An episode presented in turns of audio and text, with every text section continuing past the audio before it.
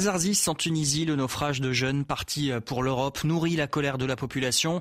C'est le titre d'un article publié par nos confrères du Monde et nous sommes en ligne avec celui qui l'a écrit. Bonjour Frédéric Bobin. Bonjour. Alors vous êtes donc rendu Frédéric à Zarzis. C'est l'une des routes de départ des migrants. Oui, si vous voulez, Zarzis, c'est un, c'est un décor de, de carte postale. Ce sont des dizaines de kilomètres de, de, de très très belles plages qui, qui, qui montent vers euh, l'île de Djerba un peu plus au nord. C'est aussi une plateforme de départ vers, euh, vers Lampedusa. C'est ce qui s'est passé euh, le 21 septembre dernier, il y a un peu plus de trois mois. Donc 17 jeunes euh, ont embarqué dans un bateau de pêche en direction de Lampedusa et euh, aucun n'a survécu au, au, naufrage. Alors qu'est-ce qui peut pousser des très jeunes, puisque euh, la moitié de ces 17 étaient mineurs, à partir comme ça, risquer leur vie? En gros, il y a trois raisons. La première, c'est évidemment l'environnement social et économique très précaire de leur famille. Deuxième raison, si vous voulez, chaque famille euh, de Zarzis compte en son sein au moins plusieurs membres euh, déjà partis et, souvent installés en France. Il y a donc une fascination au sein, de cette jeunesse pour des modèles de réussite.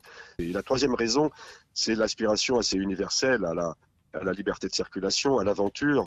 Alors trois mois après le drame, la colère est, est toujours vive dans la ville?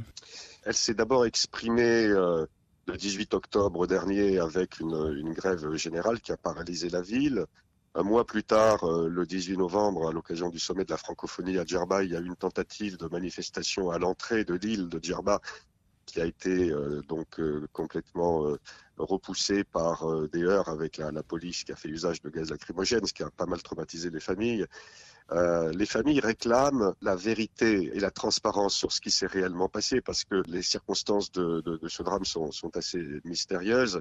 Ils maintiennent la pression à travers notamment un sit-in devant la délégation de Zarzis, c'est-à-dire la sous-préfecture de Zarzis, où ils ont dressé des tentes et avec des affiches et des posters des, des, des jeunes disparus pour continuer à, à, à, réclamer la vérité sur ce qui s'est réellement passé. Alors vous parliez de conditions euh, mystérieuses, c'est parce que la thèse officielle des, des autorités tunisiennes ne, ne, convainc pas tout le monde? Sur les 17, 7 corps ont été euh, récupérés et 10 ne l'ont pas été. C'est-à-dire qu'il y a 10 disparus. Donc les familles de ces 10 jeunes disparus veulent retrouver euh, les corps de leurs enfants.